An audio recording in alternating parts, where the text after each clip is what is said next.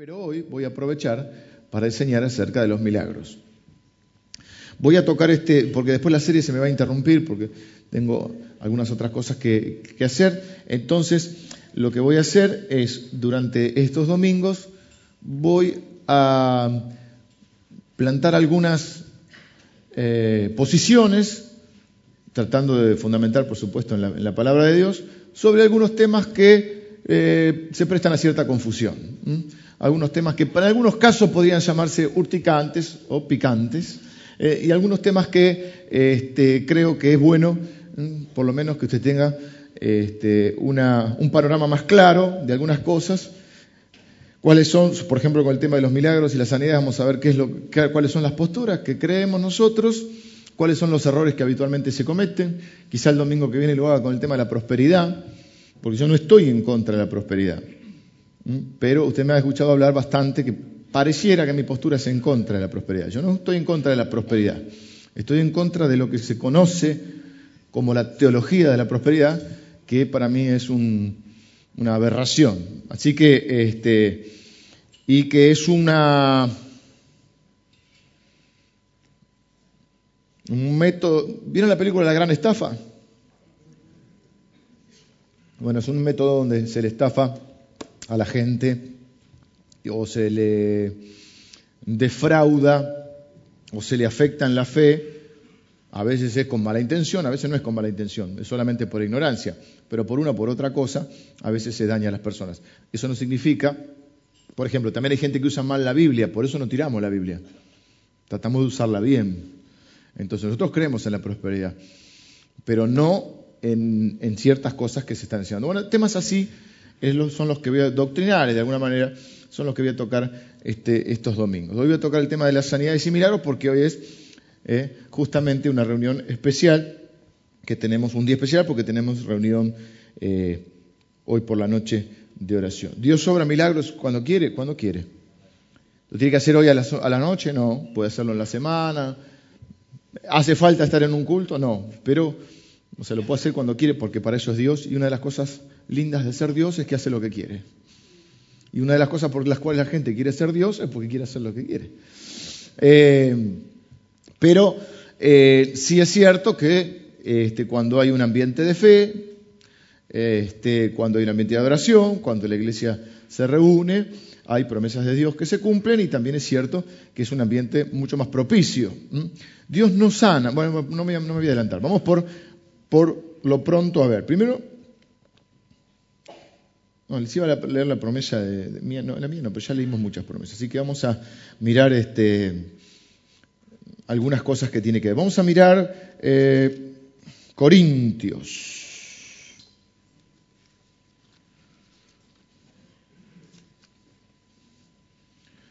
En algún momento, quizá cuando terminemos, sí, ¿no? Se nota que estoy como achicando. Cuando terminemos los días miércoles con la serie que está desarrollando el pastor Emilio sobre, eh, bueno, vamos primero a Primera Corintios, no les dije, Primera Corintios 12, la serie sobre escatología, me tengo que concentrar un poco, estoy desconcentrado, sobre escatología, quizá una serie siguiente pueda ser algo referido a los dones espirituales por ahora estamos con la escatología. Entre paréntesis, el pastor Emilio no está con Dorita porque me llamó anoche que falleció la hermana de Dorita. Estaba, estaba muy, en un estado muy delicado, muy grave, y vive en Villa Gesell, así que se fueron para allá. Así que estamos este, orando entonces por eh, Dorita, por la familia, por su familia y por, por el pastor Emilio también, ¿no? Por supuesto. Así que bueno, por ahí quizá hagamos una serie sobre esto.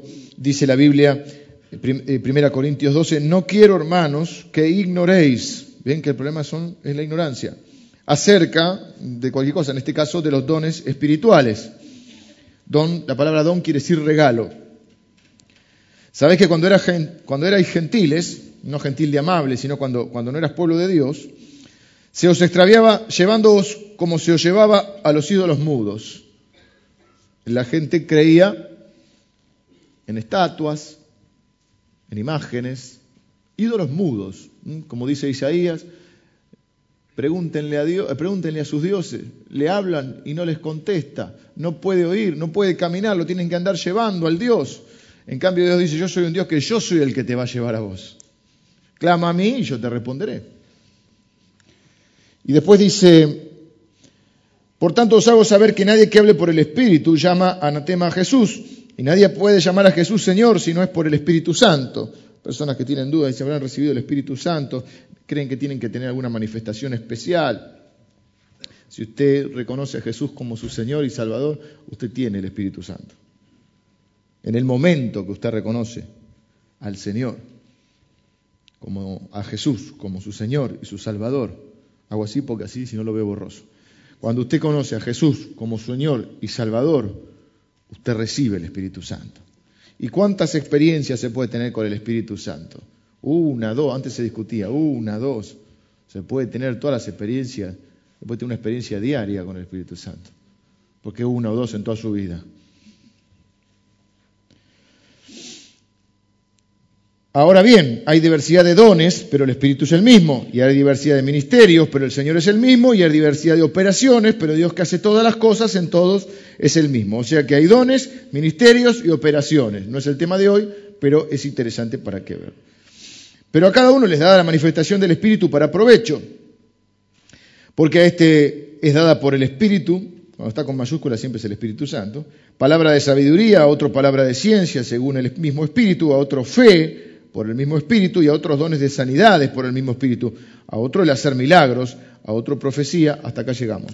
Yo quiero hablar hoy de los, de la, bueno, está incluido de alguna manera, aunque no lo voy a tocar específicamente, el don de la fe, de hacer milagros y de sanidades.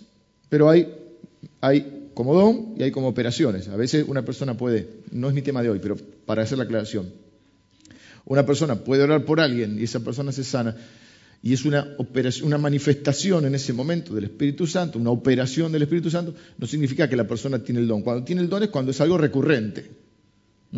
Ahora, Dios nos puede usar a todos para sanar. No todos tenemos el don de sanidad. ¿Sí? Así que hoy voy a hablar, no voy a hablar del don, menciono esto porque la Biblia habla de esto, pero no voy a hablar específicamente del don, voy a hablar de los milagros y las sanidades. Pero entendieron la diferencia. Hay personas, cuando vos tenés algo que es recurrente en vos, algo que sucede a menudo, es un don. También puede ser que en algún momento determinado Dios te use, por ejemplo, orando por alguien que se sanó, pero quizá una vez en tu vida nada más. Gloria a Dios. Pero esa es la diferencia entre el don y la eh, operación del Espíritu Santo. ¿sí? Bueno, con respecto a estos temas hay dos posiciones extremas. Hay una posición que se conoce como cesacionista, y es que Dios ya no hace estas cosas, que las hizo hasta el siglo I, por ejemplo, hasta el primer siglo. Hay una idea eh, a veces hasta idealista e inocente de lo que es la iglesia primitiva. Por supuesto que es modelo de alguna manera, porque es la, la, iglesia naciente, la iglesia que describe el libro de los hechos, no era perfecta. En los Corintios había problemas, el otro se emborrachaba, eh, eh, se estaban, había un lugar donde no se ponían de acuerdo, estaban peleados. Es decir, esto digo porque siempre el pasado a veces parece que es mejor y la Biblia dice no pregunte por qué todo tiempo pasado fue mejor, porque no es de sabios preguntar eso. Y porque a veces hay un idealismo. Ahora ocurre con la historia también. ¿Mm? Siempre la gente tiene nostalgia de un tiempo que no vivió. Los jóvenes de hoy tienen nostalgia de un tiempo que no vivieron. Y así pasa. Con, entonces hay una, un pensamiento hasta casi naif sobre la iglesia primitiva. Claro que estaba la manifestación del Espíritu Santo, claro que fue una explosión de evangelismo, que había milagros, prodigios y señales, pero no eran perfectos, eran seres humanos como nosotros. Entonces hay una posición que se llama cesacionista, o que podríamos denominar, que es la que cesacionista porque cesaron, ciertos dones cesaron, fueron necesarios para un momento determinado de la historia y ahora no hacen falta. Bueno, obviamente nosotros no adherimos a esa posición. ¿Por qué? Porque las necesidades de los seres humanos son los mismos, la necesidad de la iglesia es la misma y la necesidad de predicar a Jesucristo y de que la gente conozca a Jesucristo es la misma. No era para que la iglesia creciera, ahora también necesita crecer la iglesia. Era para que la gente conociera a Jesús, ahora también la gente necesita conocer a Jesús. Era porque había muchos enfermos, ahora hay muchos enfermos también.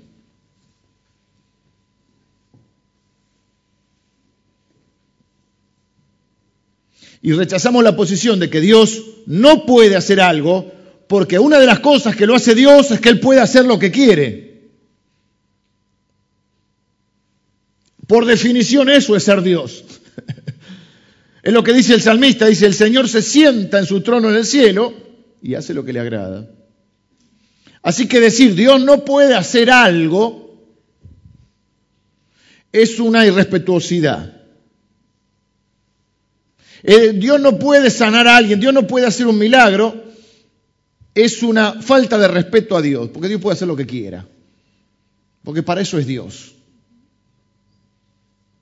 Hay otra postura extrema también del otro lado,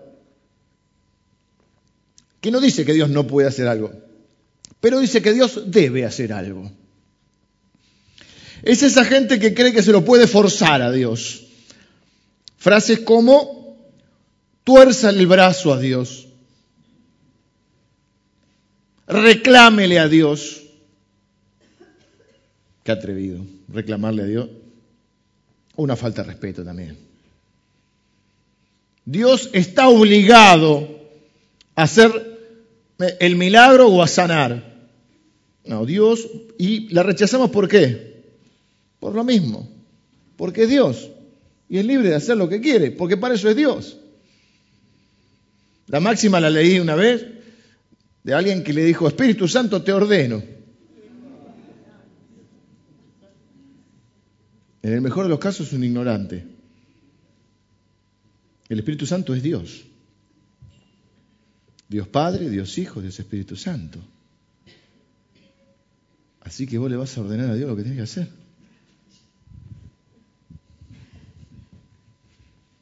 Rayos y centellas. Así que rechazamos ambos supuestos, que Dios no puede hacer algo o que Dios tiene que hacer algo. ¿Qué decimos nosotros? Es Dios por definición hace lo que quiere, cuando quiere, como quiere. ¿Mm? Así que ni se le puede torcer el brazo a Dios y como hemos enseñado, nosotros no oramos para cambiarle la voluntad de Dios, nosotros oramos para hacer la voluntad de Dios. Y confiamos en que Él es soberano y bueno. Y no separamos esas dos eh, virtudes o características de Dios, o atributos, podríamos decir también, porque la soberanía es un atributo. No las separamos, no es solo soberano, porque si es soberano sin bondad, no podríamos confiar en Él. No es solo bondadoso, pero bueno, sufre con vos, pero no puede hacer nada porque no es soberano. No, es soberano y es bueno. Y nosotros nos plantamos en esos dos pilares. Vamos con la sanidad primero. ¿Qué piensan cuando hablan de... Cuando, el primer pensamiento, cuando habla de sanidad. A mí se me cruza el del peinado raro y el traje blanco. No sé por qué. Ese peinado me ha choqueado. Eh, no necesariamente que alguien tenga un ministerio de sanidad significa que se ponga un traje blanco, hable raro y tenga un jet privado. No significa eso. ¿Sí? Que tenga un ministerio de sanidad no, significa, no tiene que ver con eso. La definición del don de sanidad, don dijimos que es cuando es recurrente es la capacidad de invocar a Dios para sanar a los enfermos a través de medios sobrenaturales para revelar el propósito de Dios. ¿Cuál es el propósito de Dios? La salvación de las personas, así que las personas conozcan a quién? A Jesús. Me preguntaron, voy a aclarar esto también porque viene bien. Me preguntaron mis hijos hoy a la mañana, mientras estaba tomando algo para antes de venir. Yo prendo a veces la tele para ver los si hace frío, que me pongo tempranito, y eh, a veces pongo la, Santa Misa. No lo digo irónicamente, es verdad. Me cae bien el, que está ahí, el hombre grande, un cura. Y este y uno de mis hijos me dice, este, los católicos se salvan. Rápido porque yo estaba con poco tiempo y estaba terminando de, pulir algunas cosas. la gente no se salva ni porque sea católica, ni porque sea evangélica, ni porque sea adventista. Se salvan los que aman y siguen a Jesús. Y, pero ¿y si creen en la Virgen? Podemos tener un montón de pensamientos o creencias, algunas para nosotros equivocadas, otros pensaban que estamos equivocados nosotros, pero a los fines de la salvación, eso no significa que yo esté de acuerdo con la estructura de la Iglesia Católica. ¿Mm? Una cosa es la estructura, una cosa es la, eh, aún la religión que cada uno profesa, la institución, y otra cosa es el individuo. Yo creo que hay, mm, no estoy hablando solamente de los católicos, también dentro del protestantismo y de algunas otras, incluso de algunas eh, que nosotros podríamos llamar hasta sectas. Porque cuando uno ve la característica de, su doctrina y de su, formación, tienen rasgos sectarios. Sin embargo, si la persona ama a Jesús y le sigue, y bueno, puede estar equivocado en un montón de cosas, Dios le dará luz después o no, esa persona es salva. No sé cómo llegué hasta acá. Llegué por esto de los dones.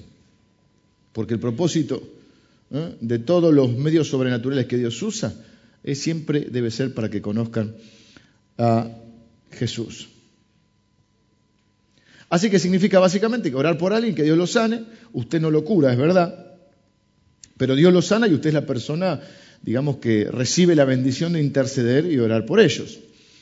Incluso a mí me llama la atención que la gente que no profesa eh, una fe, no, dice ser cristiano, o lo dice nominalmente, decir, sí, sí, yo soy católico apostólico romano, o yo soy evangélico porque mi abuelo era evangélico, pero no tiene una fe. Sin embargo, cree, digamos, gente que no se congrega, que no profesa una religión, sin embargo cree en la sanidad. Marco me decía ayer que un, un colega, pero una persona que él conoce por su trabajo, que en un vino, la mujer tenía un cáncer. No sé si va a venir hoy. No son cristianos. Vinieron a un culto de milagro, era un año. Un año más o menos. Con un cáncer de útero. Hoy está sana y está embarazada. Mellizo. ¿Qué más querés? Yo quiero, yo quiero que venga y que diga. Así me pongo el traje blanco yo también. Vino, oramos, este, pero no es una. ¿Pero por qué vino? Porque tiene una necesidad. Es decir, que cree. Hablamos de. ¿Se acuerdan cuando hablamos de la fe salvífica y la fe que no era salvífica? Que hay mucha gente que cree que Jesús sana, pero eso no lo hace salvo. ¿Qué tiene que creer? Que Jesús es el único Salvador. Que Jesús es Dios, que vino al mundo, que vivió una vida sin pecado, la vida que yo debería haber vivido, que murió en la cruz por mis pecados, la muerte que yo debería haber tenido, para lograr lo que yo no podía lograr, ¿eh? derrotar a la muerte, a Satanás y al pecado, resucitar al tercer día para eh, poder obtener para mí la vida eterna y la esperanza de resurrección. ¿Sí? Así, si uno cree, y que Jesús va a volver. Que, se que resucitó, se le apareció a más de 400 o 500 personas y que va a volver. Si uno cree eso y cree que Jesús, ese es uno salvo. Después Dios nos dará luz para ver dónde estamos, porque hay lugares que verdaderamente son nocivos en otro aspecto. Pero a los fines de la salvación, eso es la salvación. No es que adhieras a una institución. Ahora, este, la revista Time, que es una revista muy famosa, dice que eh, hace unos años atrás tuvo un artículo que decía, la ciencia encuentra a Dios. Los médicos, estoy, estoy bien, sí. Los médicos dicen, la oración parece hacer algo, no podemos entender o explicar lo que sucede y creemos en la curación, así dice. ¿Eh? Cuando los médicos no saben qué decir, inventan cosas como remisión espontánea de un tumor espontánea.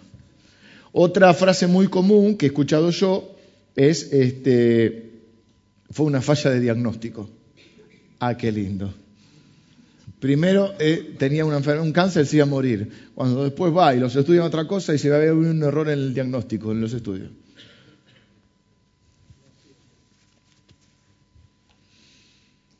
El problema que tenemos con este tema, bueno, eso lo dicen cuando no saben qué pasó esta vez. Y hay médicos que sí, dicen evidentemente. ¿eh? Yo no creo, por ejemplo, como se creyó ya, bueno, básicamente en un momento determinado, hablamos el otro día con un hermano eso, que en un momento cuando comienza a surgir la ciencia, la iglesia oficial lo que hace es separar lo espiritual de lo terrenal, la fe de la ciencia. Y ahí aparece el invento de la vida secular, que es terrorífico porque nos hace vivir una esquizofrenia, ¿eh? donde tenemos una vida cristiana y una vida secular. Nosotros tenemos una sola vida y somos cristianos, no tenemos dos vidas, porque dos vidas, tenemos dos personalidades, somos que somos esquizofrénicos, ¿no? ¿Eh? Entonces tenemos un, domingo, sábado y domingo, algunos viernes, sábado y domingo, los muy fieles. Eh, tenemos una forma de hablar, una forma de vestirnos, una forma de comportarnos, y lunes a, viernes o a jueves otra, porque estamos en la vida secular. Bueno, eso viene a raíz de esta, de esta cosa que hace la iglesia cuando no puede explicar la ciencia. Entonces mucha gente cree que la ciencia está eh, enfrentada a, la fe. Yo creo que no. Por supuesto, la ciencia no puede explicar todas las cosas de la fe. ¿Mm? Pero muchas personas, cuanto más ciencia adquieren, no, no, hay que quedarse a veces con un versículo extrapolado, ¿viste? sacado así. Entonces, las muchas ciencias te enloquecen. ¡Pum! No estudies.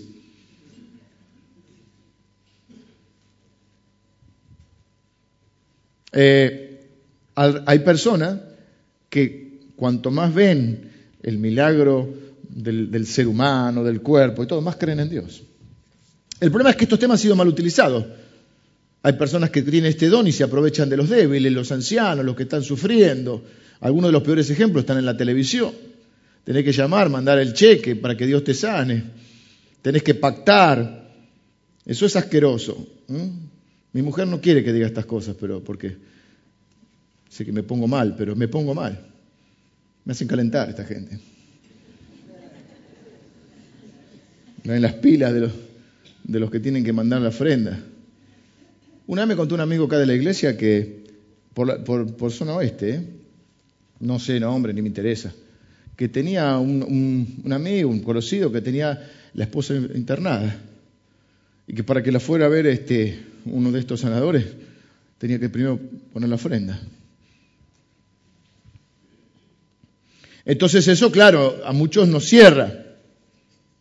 Pero eso no significa que no haya dones legítimos y ministerios legítimos de sanidad.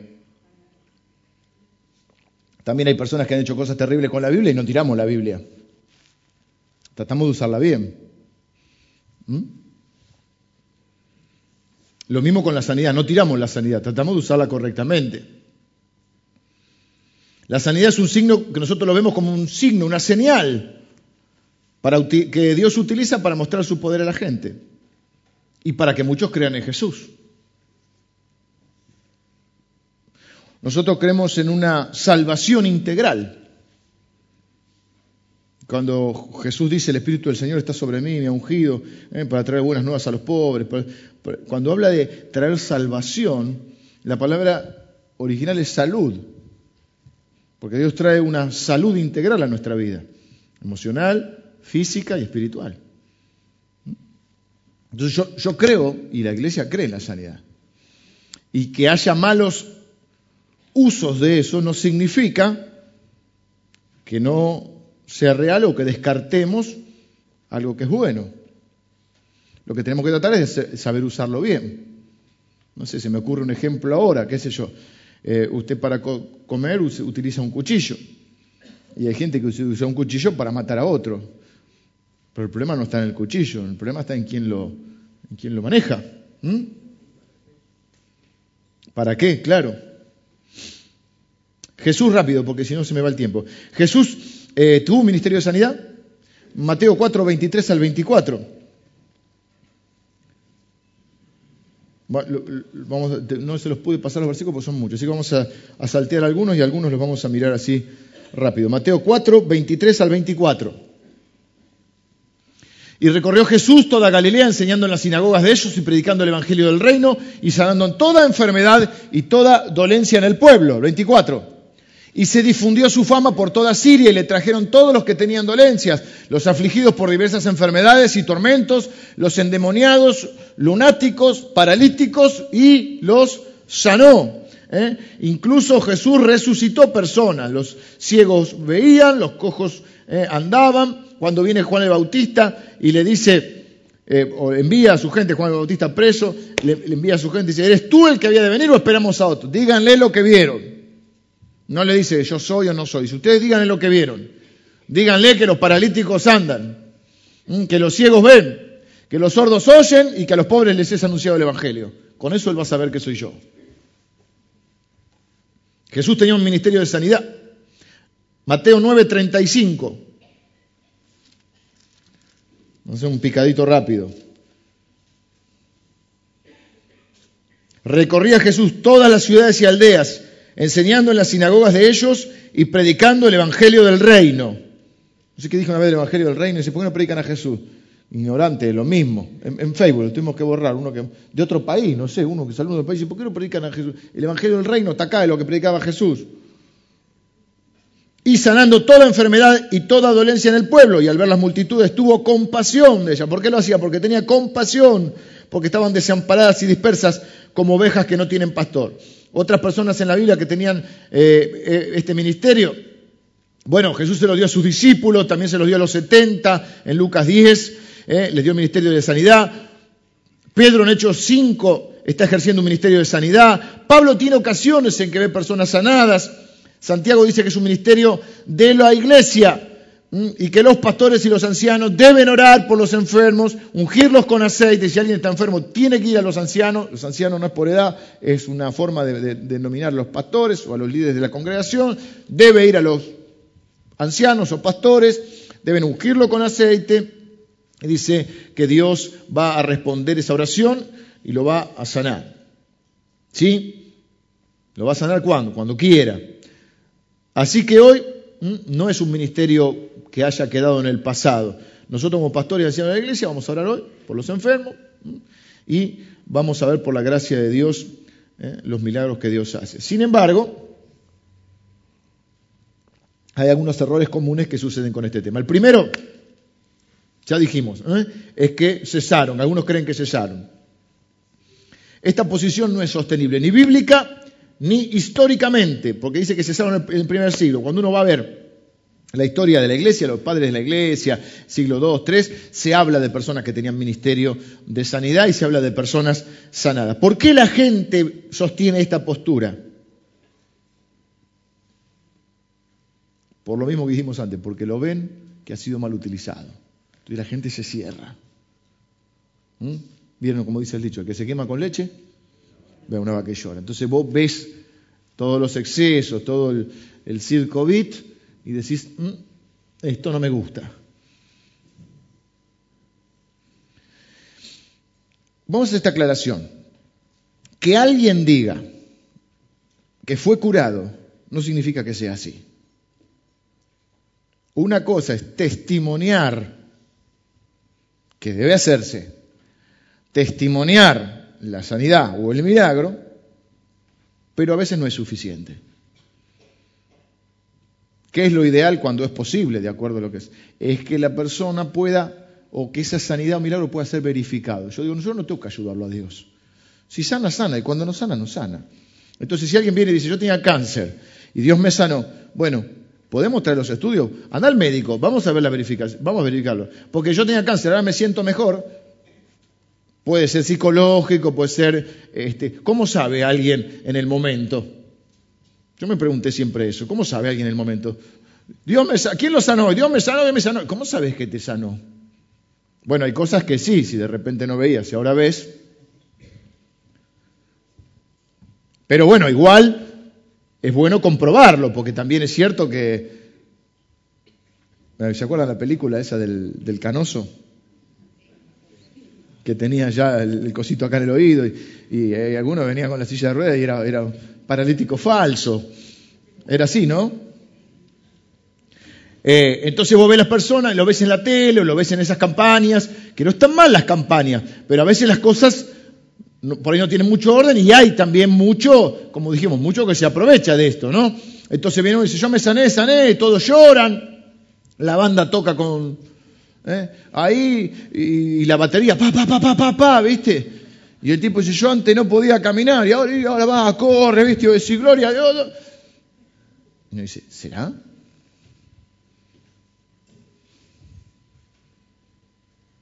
Hay otros que he visto yo que son más honestos, o que son honestos, digamos, mucha gente que dijimos no invalida. Entonces, si yo antes no veía, ahora veo. A ver, lee acá, le dice. Y vos que la otra empieza, mm". Había una que... Pero tiene, valor que eh, eh, el pastor o el, el siervo, la persona que está haciendo, trate de comprobarlo.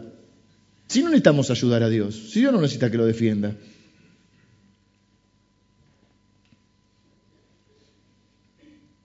Y algunos dicen, si sos cristiano no necesitas seguro médico, no necesitas obra social, porque Dios sana y porque si tenés fe, Él es el gran médico y no te vas a enfermar. Hay gente que dice que no se enferma. Y yo digo que es una tontería. Por ahí no te enfermas. Pero eso no significa que alguien porque se enfermo no tenga fe. A ver, ¿quién escribió? ¿Dónde hay más milagros descriptos y contados? No me hagan enojar, por favor. ¿Dónde hay más milagros? Diga, el libro, ¿cuál es el libro de la Biblia? El libro de los Hechos. ¿Quién lo escribió? ¿No saben quién escribió los Hechos? Bestias. Lucas. ¿Qué era Lucas? Médico, hombre, si era médico, ¿no es cierto, Joel? Médico el tipo. Es el historiador de la Biblia. Escribió el Evangelio de Lucas y escribió el libro de los Hechos. Él fue a recolectar datos, él fue para escribir la biografía sobre Jesús, fue a hablar con la Virgen María, que ya no era virgen porque ya tenía los otros hijos, pero fue a hablar, le habló, le, contó cómo fue la historia, cómo se le apareció el ángel, le contó el nacimiento de Virgen. Eh, una de las fuentes que utilizó fue la propia María. Era un hombre que quería registrar los milagros. ¿Eh? Era médico, sistemático. Era un hombre. ¿eh? Entonces, además de, médico, era historiador.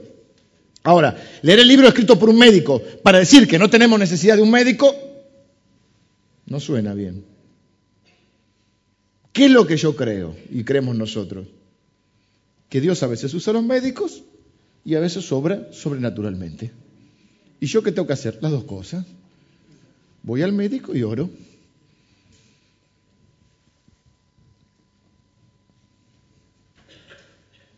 Que Dios use lo que quiere usar.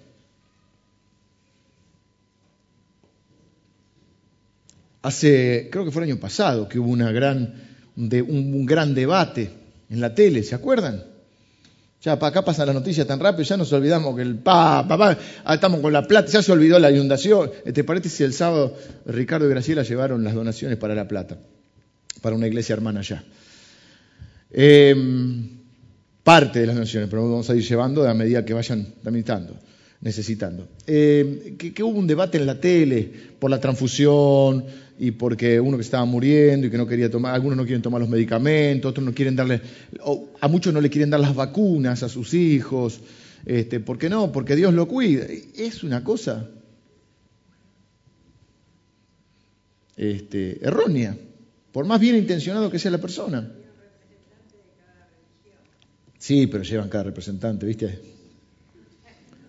No, algunos bien, pero otros decían,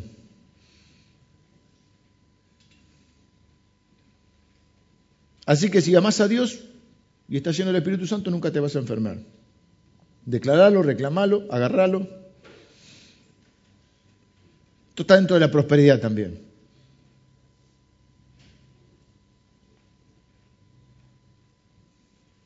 ¿Cómo se entiende que vamos a ser siempre ricos y sanos, ricos y famosos? Si seguimos a un hombre que fue asesinado y no tenía casa. Vamos con casos de la Biblia, para que no parezca que yo estoy dando mi opinión nada más. Esto tiro al que quiera anotar la cita, yo no tengo tiempo ahora. Epafrodito, estaba enfermo, Filipenses 2. Timoteo, estaba enfermo, 1 Timoteo 5:23. Oh, pero que Timoteo no tenía fe, no tenía fe, Dios le escribió dos cartas a través de Pablo. Si él no tenía fe, estamos en problemas. ¿eh? eh Trófimo, mira qué lindo nombre.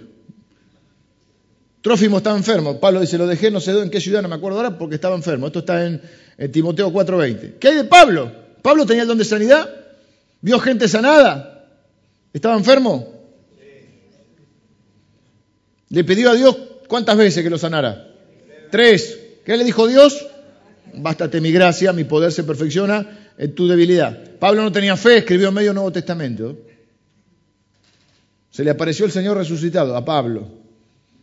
Creo que a Pablo y a Juan son los únicos que se le aparece después de resucitado y después de ascendido.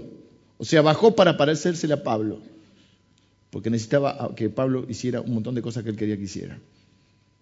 Y para mí se escribió, eh, no, para mí no, se escribió medio Nuevo Testamento, no podemos decir que no tenía fe. Sin embargo, Dios no lo sanó. ¿Por qué? Porque es Dios y sana cuando quiere. Vamos con los milagros, porque si no, no termino más.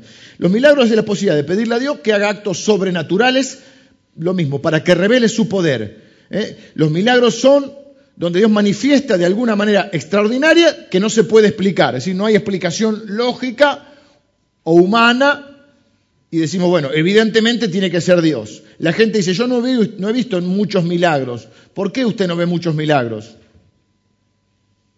Porque son milagros, no ocurren muy seguido. Ese es otro de los errores que cometemos. Todo es milagro.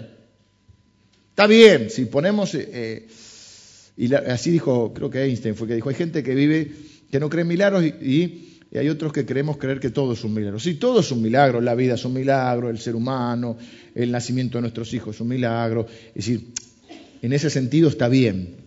Ahora, cuando estamos hablando de un evento sobrenatural, extraordinario, que no tiene explicación humana, porque última, el nacimiento de un hijo tiene una explicación humana. En la mayoría de los casos es que un hombre y una mujer tuvieron relaciones y se fecundó un óvulo, ¿sí? O sea, hay una explicación humana. Cuando no tiene explicación humana, es un milagro.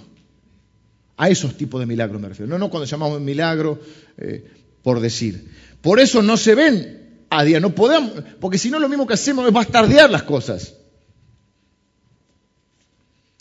Yo creo, en, por ejemplo, en el don profético, creo en el don apostólico. Ahora, no creo que todos sean apóstoles y todos sean profetas.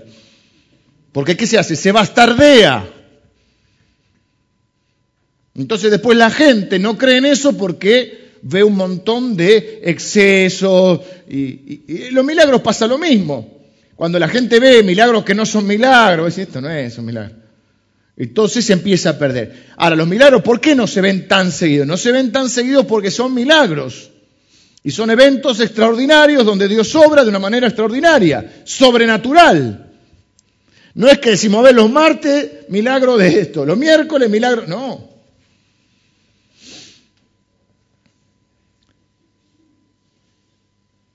¿Cuál es nuestra posición con los milagros? Nosotros no perseguimos señales, prodigios y milagros. No cambiamos el orden. No seguimos a locos que hacen cosas raras. Había uno que para demostrar el poder de Dios, porque se tomaba del versículo, eh, los picarán la serpiente, ¿cómo era ese? Tomarán serpiente en sus manos, beberán cosa mortífera, todo eso. Bueno, andaban en el, culto con la serpiente. Bueno, pégate un tiro. A ver si Dios te resucita. Pégate un tiro. Pégate un tiro. ¿Qué quieres que te diga?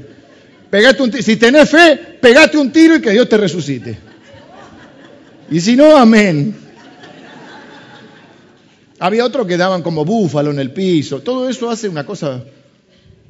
Bueno, he visto otras cosas que también son muy discutibles, que no quiero decir ahora, ¿no? Que hacían así. Entonces no vamos tras la señal, porque no somos tu Sam. Ni el otro, ¿cómo era el, el coso del amor? Había uno que decía eso del amor, que no sabía si era hombre o mujer, no lo puedo definir. La verdad, no sabía qué era. Lo miraba y era como, de golpe parecía una viejita amable, pero de golpe era un hombre. ¿No lo buscan uno? Que tenía como una especie de horóscopo del amor. Y me pensé que no era de acá, pensé que era español. Llegó una vez Susana Jiménez. Yo soy un tipo muy culto, de estos programas.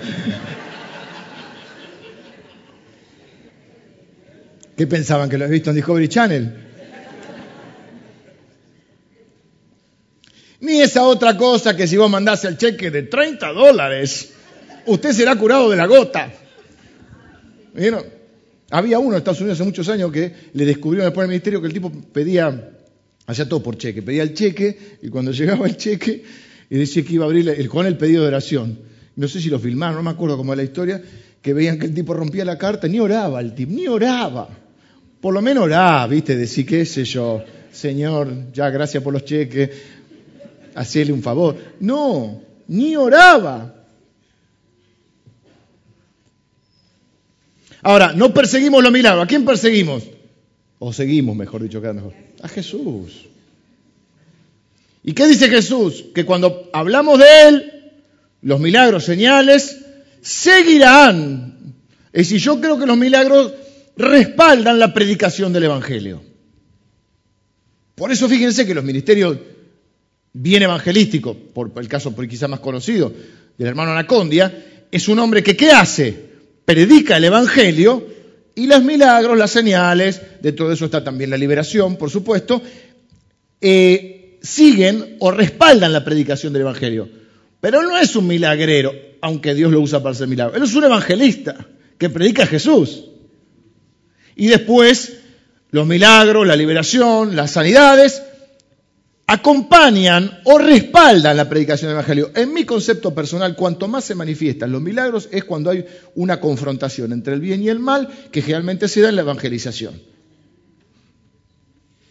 Dios obra como quiere, así que hay milagros, esto no es una ley que yo le pongo a Dios, es lo que uno ha percibido. Y tiene cierta lógica. Y predicar el Evangelio, y estas señales seguirán los que creen. En mi nombre echarán fuera demonios, pondrán sus manos sobre los enfermos y sanarán. Y ahí dice, beberán cosas mortíferas, no será daño. Es decir, hay una protección sobrenatural de Dios. No es que yo me ponga la boa constrictora acá en la cabeza. ¿Sí? Tengo que apurar un poquito. Dice Juan 20, 31. 20, 30 y 31.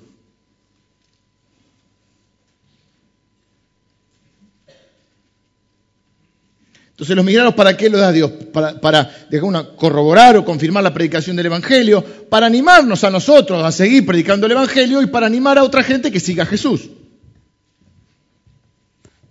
Eh, Juan 20, 32 dice, hizo además muchas otras señales en presencia de sus discípulos, las cuales no están escritas en este libro 31, esto lo hablamos hace poquito. Pero estas se han escrito para que creáis que Jesús es el Cristo, el Hijo de Dios, y para que creyendo tengáis vida en su nombre. Es decir, Jesús hizo más de milagros. Estos que yo les cuento, dice Juan, los cuento para que ustedes sepan que Él es el Cristo, Él es el enviado, Él es el ungido, Él es el, Mesías, ¿eh? el Hijo de Dios, para que creyendo tengáis vida eterna. Por eso les cuento esto. Quiere decir que era, digamos, no estaba tanto el énfasis en eso porque no están registrados uno por uno. Algunos ejemplos de los milagros que Dios hizo, dice que Jesús hizo, hizo muchos más, que ni siquiera tienen un registro completo. Así que los milagros son una serie de señales que apuntan a Jesús como Dios, para que la gente vaya a Jesús. Tengo que resumir. Hechos capítulo 2, versículo 22 también dice que Jesús, está hablando, predicando sobre Jesús, uno de los discípulos y dice, eh, Jesús de Nazaret, que estuvo haciendo milagros, eh, estas cosas, no, este dice Juan, dice Jesús, eh, Hechos 2.22, Jesús de Nazaret, cómo estuvo haciendo bienes entre, entre la gente.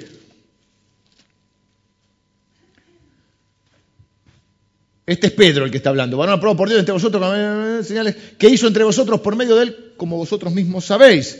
El otro versículo a este Dios bueno, acá está diciendo, Él les hizo milagros, hizo señales y ustedes lo prendieron, porque ahora vamos a ver otro tema con respecto a esto. ¿eh? Así que cuando somos cristianos, Dios se manifiesta y hace milagros y señales cuando predicamos la palabra. Algunos milagros que hizo Jesús, bueno, ordenó la naturaleza, le dijo una tormenta, basta, y se terminó la tormenta, caminó sobre el agua, ¿y qué hacía? Caminó sobre el agua, eh, alimentó a los, a los 5.000, que eran 20.000, milagro que vimos en la serie Camino a la Cruz. ¿Y qué hacía la gente después? ¿Dónde la iglesia de este hombre? No tenía iglesia, pero lo seguían. Muchos lo seguían al ver las señales. Después le predicaba él, o él siempre predicaba el Evangelio. Dice que predicó todo el día una vez. Así que a usted le parece larga mi predicación, todo el día predicó. Está bien, no nos vamos a comparar, ¿no? Agarró el, almuerzo de un chiquitito y le dio de comer a 20.000 personas. También, si quiere ver milagros alrededor de gente, puede ver Moisés. Moisés hizo un montón de milagros. Arranca hablando con una planta, ¿sí? La planta se, prende fuego y no se consume. Después están las, plagas, que son 10, lo de las ranas, la muerte, todo eso. Y Elías y Eliseo hicieron también un montón de milagros. Eliseo creo que hizo más que Elías, ¿no? Eliseo hizo más que Elías, pero eh, paradójicamente Elías es más, este, como más eh, reconocido. Algunos errores con los milagros y termino. El error más, eh, más, más feo quizá, que ya no es un error, que ya es una cosa fea, más que un error, es el problema con los milagros es cuando alguien los usa para exaltarse a sí mismo en vez de exaltar a Dios. Y eso es asqueroso. Eso es terrible. Cuando alguien los usa para enriquecerse, para exaltarse o autoexaltarse, para decir, eh, yo soy el ungido, I got the power, yo tengo el poder. Todo eso es bien, bien, bien carnal y bien feo, ¿no? Dice que esos muchachos van a tener una conversación con Jesús y le van a decir, Señor, en tu nombre no echamos fuera demonios, en tu nombre hicimos milagros. Y Jesús dice, no sé qué me habla, no los conozco a ustedes yo. ¿eh? Este, lo hicieron para ustedes, así que a mí no me sirve. Y tienen un, un final no feliz. Mi ministerio, mi ministerio. Como me, molesta la gente que exalta su propio ministerio. Otro error es pensar que alguien, porque tiene este don, es superior a los demás. Algunos se creen superior por este don. Y otro es pensar eso. Y decir, bueno, no, evidentemente eh, tiene, tiene, tiene unción de Dios porque hace milagro. Bueno, Saibaba saca un huevo por la boca. Sacaba, creo que se murió. Se atragantó con uno, sí, sí, creo que. Lo, dijo el hermano, yo repito. Es la información que me tira, no puedo revelar la fuente. Fue por acá. Voy a incorporar el chiste. ¿eh? La Biblia dice que, escuche esto, Juan el Bautista, Jesús dijo, no hay un hombre que haya nacido de mujer, o sea, de que no haya un ser humano más grande que Juan el Bautista. Lo dijo Jesús. ¿eh? ¿Cuántos milagros hizo Juan el Bautista? Ninguno. No tenemos tiempo, pero Juan 10, 41 dice que Juan el Bautista nunca hizo un milagro, de los considerados milagros, ¿no? Dice, pero todo lo que dijo era verdad.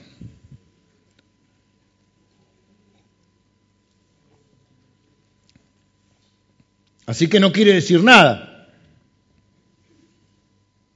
¿Qué tengo que mirar yo para saber si alguien es de Dios? ¿Ama a Jesús? ¿Predica a Jesús? ¿Tiene una buena doctrina? ¿Sirve al Señor? Otro error común los que piden señales. ¿Mm? Esto está en Lucas 11:29. Dice Jesús dijo, la generación mala y adúltera demanda señal, señal no les será dadas. ¿eh? Porque algunas, algunas personas quieren el poder, no a Jesús. Quieren los milagros, no a Jesús. Quieren lo sobrenatural, no a Jesús. Buscan señales, no buscan a Jesús. Persiguen prodigios, no persiguen a Jesús.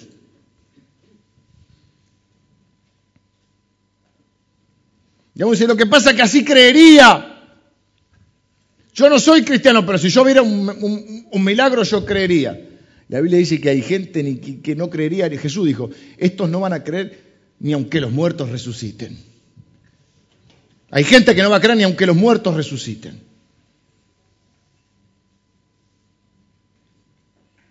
Judas vio resucitar a Jesús. Bueno, no sé si lo vio. Creo que no lo vio. Pero lo vio hacer otro milagro. Lo vio caminar sobre. No lo vio porque se atragantó también. Pero lo vio caminar sobre las aguas, lo vio alimentar, los, vio, cómo los panes se multiplicaban. Lo vio sanar a los enfermos, lo vio resucitar a Lázaro. Lo vio resucitar a Lázaro y no, no creyó. Así que no se trata de cuántos milagros veas, es más sobre la receptividad de tu corazón a la verdad de Dios. Jesús contó esa historia de que, se murió y que le quería ir a predicar a los hermanos. que quería volver a la tierra para predicar a los hermanos. Y, es una parábola que contó Jesús. Jesús dijo, ¿saben qué pasa? Eh, aunque vos resucites, hay gente que no creería ni aunque vea, ni aunque los muertos resucitaran ni aunque vea los muertos resucitados. Termino, vengan los músicos, ya termino, estamos en hora. Igual ya blanqueamos que el segundo empieza. Decimos menos cuarto porque si decimos las 12 llegan 12 y cuarto, entonces decimos 12 menos cuarto.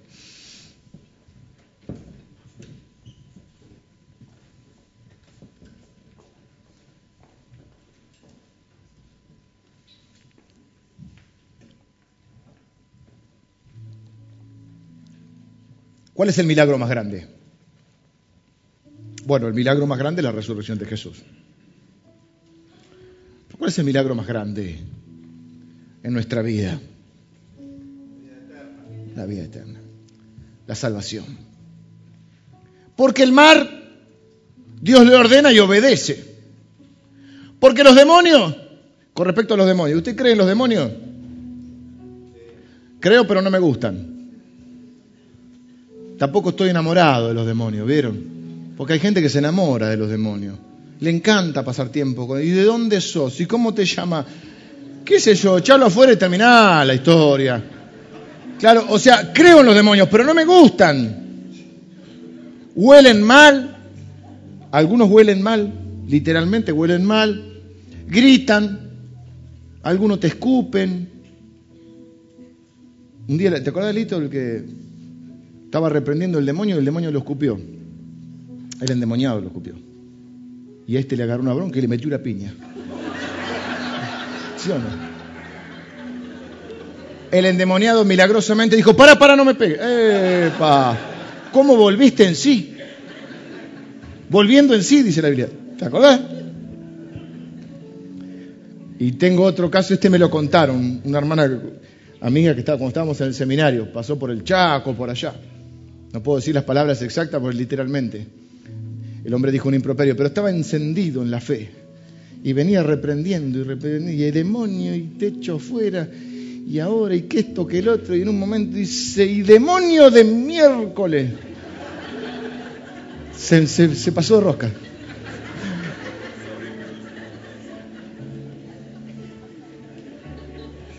El fragor de la lucha. Así que creen los demonios. Creo y no me gustan. Algunos te digo, huelen mal, algunos te quieren pegar. Así que no me gustan, pero creemos.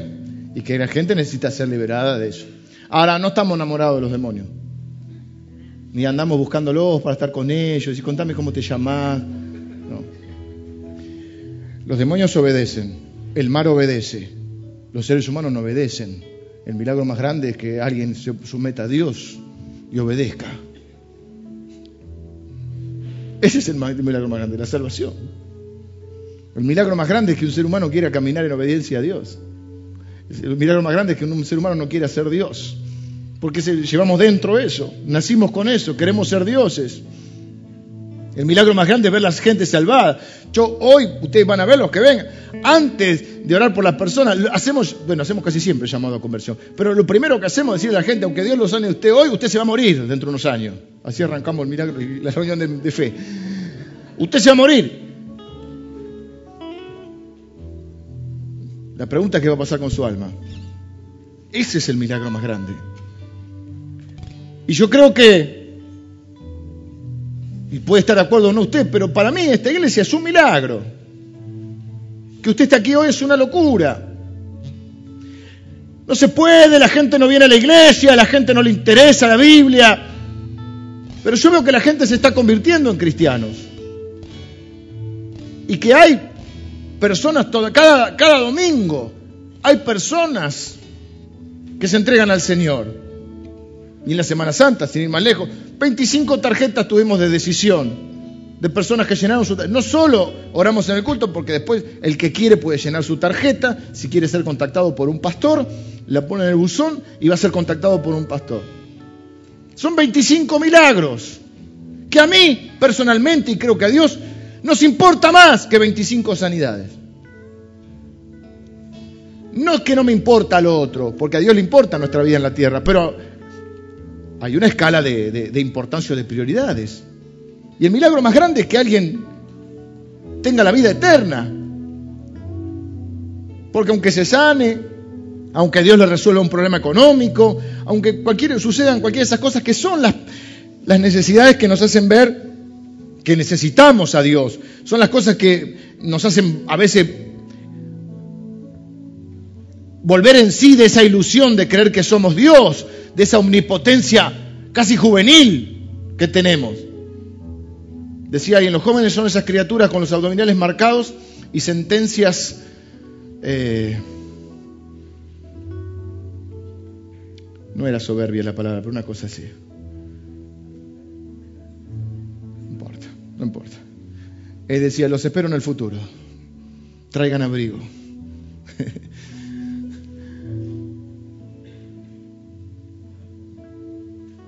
Cuando Dios le habla a alguien y alguien obedece, es un milagro increíble.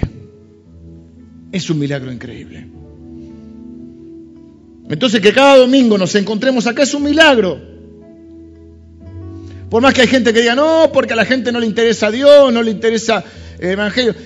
En la página de Facebook, el alcance, que no sé bien qué es, pero me suena a gente, ¿no? Porque dice personas. 6.300 personas alcanzamos con la página. No, no que se convirtieron, alcanzamos, muchos somos nosotros. 6.300 personas vieron esa página, entraron, alcance, no sé cómo se le alcanza.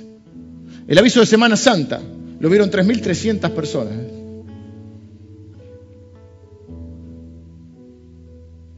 Cuando ponemos alguna un versículo, una reflexión, vieron que ponemos casi todos los días uno. 1200, 3000, eh, 1200, 1500 personas ven ese versículo de la Biblia.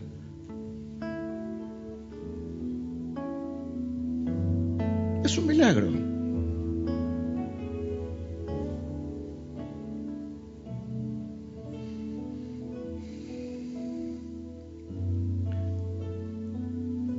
Más o menos está la posición.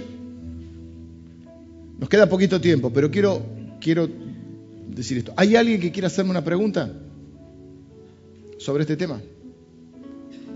Una pregunta que merite, no, no, no me diga su opinión, de, una pregunta. ¿Alguien quiere hacer una pregunta sobre el tema de los milagros? Quiero que quede bien claro entonces cuál es nuestra posición. ¿Creemos en las sanidades? Sí. ¿Dios está obligado? No. ¿Cesaron esos milagros? Tampoco. ¿Qué creemos?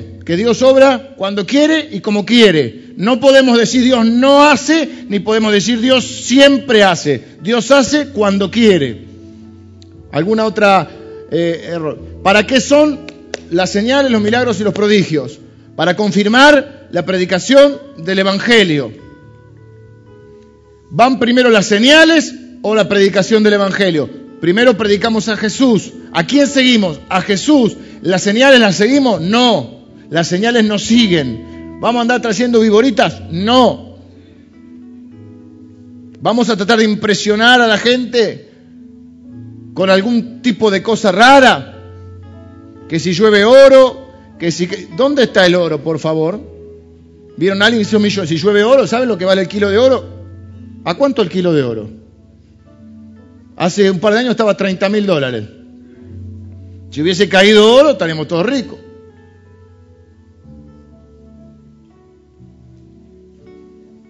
En Estados Unidos hay uno que convirtió el agua en vino.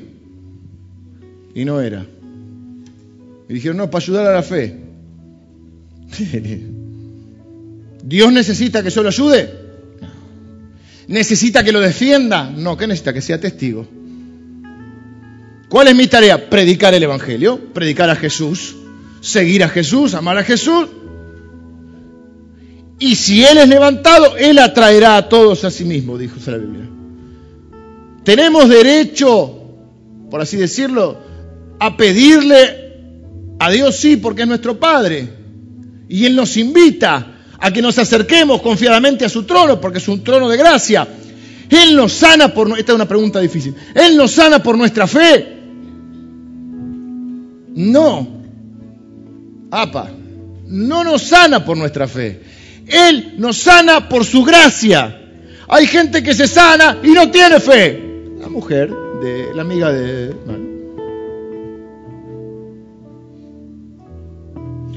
La fe es un componente que influye. Sí, sin fe es imposible agradar a Dios. Lázaro estaba muerto, no podía tener fe. Si estaba muerto. No estaba de parranda, estaba muerto. El ambiente de fe y de adoración favorece el obrar del Espíritu Santo. Sí, cuando Él es glorificado, Él se glorifica en su pueblo. Pero Él no sana por la fe, Él sana por la gracia. ¿Qué quiere decir gracia? Favor inmerecido de Dios. ¿Alguno merece? No.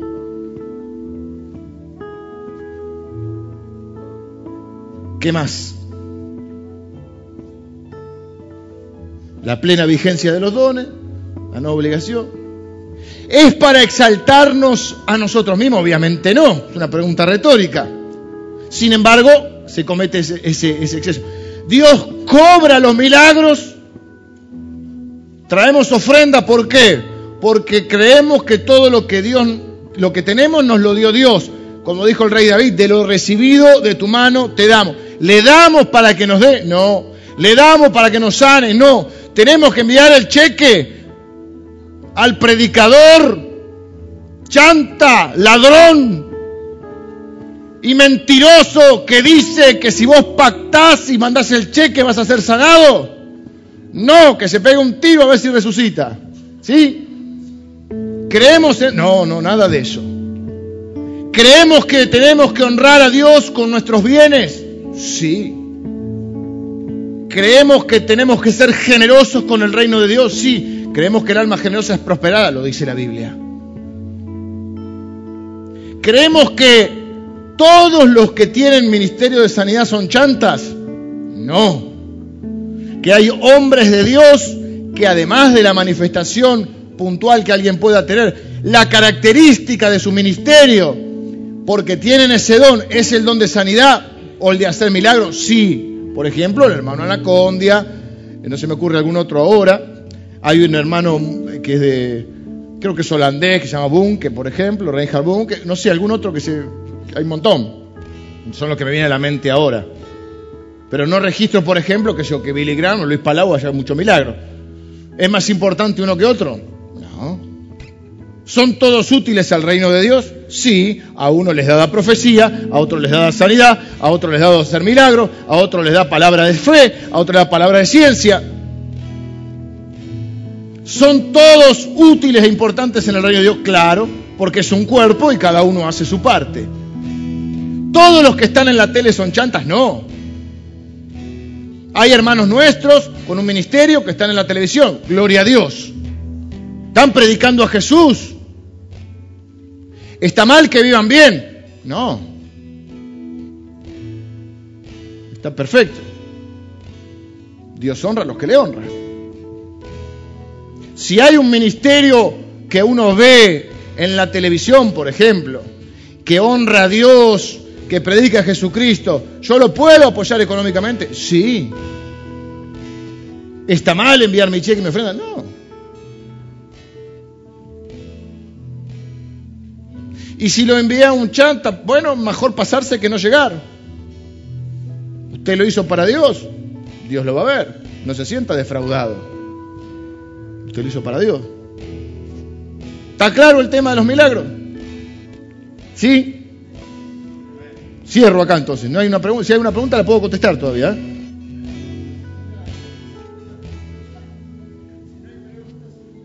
Si no hay pregunta es un milagro, dijo. ¿Puede alguien pensar diferente y quedarse en la iglesia? Sí. ¿Tenemos que pensar todos igual? No. ¿En qué tenemos que pensar todos igual? Bueno, primero que nadie ande pidiendo cheques. ¿En qué tenemos que pensar todos igual?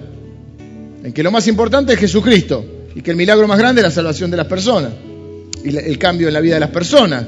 Dios restaura familia, restaura matrimonio, levanta al caído sana al enfermo, libera al endemoniado, provee al necesitado, hace que los seres humanos obedezcan. ¿Qué más? Da vida eterna. Oramos. Señor, te damos gracias por este día, gracias por tu palabra, gracias porque tú eres el mismo ayer, hoy y siempre. Señor, y creemos en la plena vigencia de los regalos y dones que tú les has, nos has dado a nosotros que somos tu pueblo, que somos el cuerpo de Cristo. Señor, creemos en la plena vigencia de esos dones. Y hoy con fe en, esta, este, en este día, pero en esta noche, Señor, vamos a estar orando, pidiendo que tú obres milagros, Señor. a partir de la proclamación de tu palabra y de la predicación del Evangelio y de la exaltación de Jesucristo, el único que se merece toda la gloria, toda la honra y toda la alabanza. Señor, que en esta noche, para testimonio de tu poder, para gloria de tu nombre y para traer salvación, Padre, que yo te quiero pedir que tú obres milagros, prodigios, señales y sanidades. Señor, si hubiera aquí en este momento alguna persona que está enferma o que está necesitando un milagro en su vida, de cualquier índole, de cualquier clase, yo te quiero pedir, Señor, que tú consideres nuestras necesidades. Y te pido que obres milagrosamente, Señor. Yo no te puedo decir lo que tenés que hacer, pero yo te puedo pedir lo que me gustaría que hicieras. Y todo lo que hagas va a estar bien. Y Señor, si decidís hacer ese milagro, vamos a alabar tu nombre. Y si decidís contestarnos que no, también vamos a alabar tu nombre. Porque confiamos en tu soberanía y en tu amor y en tu sabiduría para con nosotros, Señor. Por eso yo no te puedo decir, Señor, lo que tenés que hacer. Pero te pido por mis hermanos y por mis amigos. Te pido humildemente, Señor. ¿Mm? Yo no te digo que hagas nada. Yo te pido que hagas algo.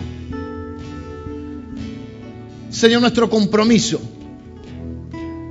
es y será darle siempre la gloria a Jesucristo y atribuirle a Él todos los méritos, las virtudes, todo el obrar, siempre será en este lugar adjudicado a Jesucristo. Señor, yo bendigo la vida de mis hermanos y de mis hermanas. Padre, una vez más te pedimos por aquellas necesidades que están presentes ahora en la vida de todos ellos. En el nombre de Jesús. Amén.